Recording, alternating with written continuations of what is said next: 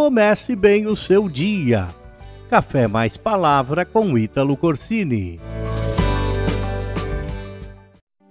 Com certeza você deve conhecer pessoas que vivem arranjando culpados para justificar as situações pelas quais estão passando, não é verdade? É, o ser humano, na verdade, ele tem a tendência de culpar, procurar culpados para justificar os seus próprios comportamentos ou as situações que estão vivendo. E foi assim desde o início. Adão, ele, certo momento, ele respondeu: Foi a mulher que tu me destes. E a mulher rebateu: Foi culpa da serpente. É sempre um buscando a culpa no outro. Mas eu quero te dizer no dia de hoje que lançar a culpa sobre alguém, ou até mesmo sobre si mesmo, não vai te ajudar a trazer soluções práticas para os teus problemas, para os problemas que você está vivendo. Na verdade, não importa quem foi o culpado, quem provocou ou quem deu origem às situações que você está vivendo. Não fique se prendendo no passado. O melhor caminho é seguir em frente, é virar a página, é prosseguir.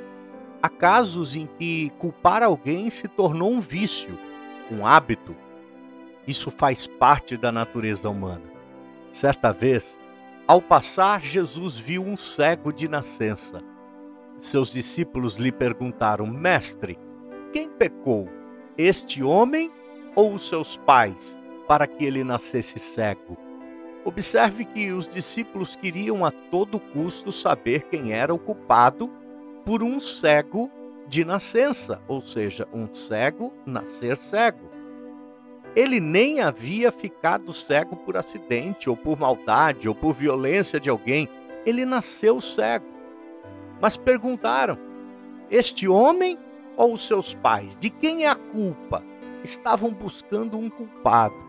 É bem interessante os discípulos imaginarem que aquele homem nasceu cego pelos próprios pecados, como teria ele pecado no ventre da sua mãe. Ele já havia nascido cego. Mas a natureza humana, ela tem o hábito, o costume de buscar culpados para justificar situações. E esta natureza é tão forte que os discípulos queriam colocar a culpa no próprio homem que nasceu cego. Jesus, ele responde assim: preste atenção na resposta de Jesus. Ele diz assim: nem ele pecou, nem seus pais, mas foi para que nele se manifestem as obras de Deus. Entenda que Jesus não lança a culpa em ninguém, não fica buscando culpados. Ele, com certeza, acreditava que não adiantava buscar culpados para a situação que aquele homem estava vivendo, mas sim trazer uma explicação plausível para o problema. E foi o que Jesus fez. Jesus disse que aquilo que estava acontecendo tinha um propósito tinha um objetivo. E qual era o propósito? De manifestar a glória de Deus. Ao invés de buscar culpados pela morte de alguém, ou buscar justificar situações que estão ocorrendo na sua vida, entenda que o que está acontecendo na tua vida tem um propósito. Deus está querendo te ensinar algo, Deus está querendo tratar algo no seu coração. Deus está desafiando você a vencer, a passar por cima, a mostrar a você mesmo que você pode dar esta volta por cima. Há pessoas que destroem as suas vidas lançando a culpa em si mesmo por situações que aconteceram no passado. Não faça isso. Todos nós erramos, todos somos imperfeitos. Assuma de uma vez por todas o que aconteceu, passe por cima e busque saber aquilo em que você precisa mudar. Jesus não perdeu tempo em buscar culpados ou justificativas para a situação daquele homem.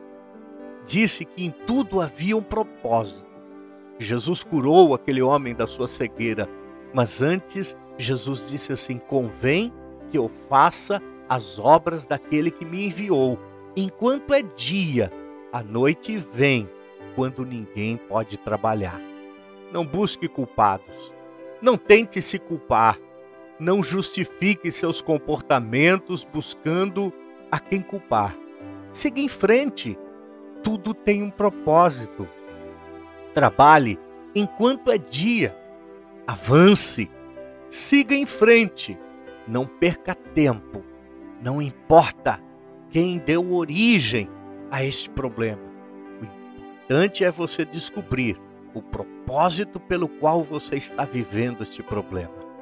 É assim que você descobrir isso, assim que você descobrir a maneira que Deus quer agir e tratar no teu coração, com certeza você será curado, terá vitória e Deus vai te abençoar poderosamente. Que Deus te abençoe nesse dia. Até a próxima no Café Mais Palavra. Inscreva-se nas nossas redes sociais e comece bem o seu dia. Café Mais Palavra com Ítalo Corsini.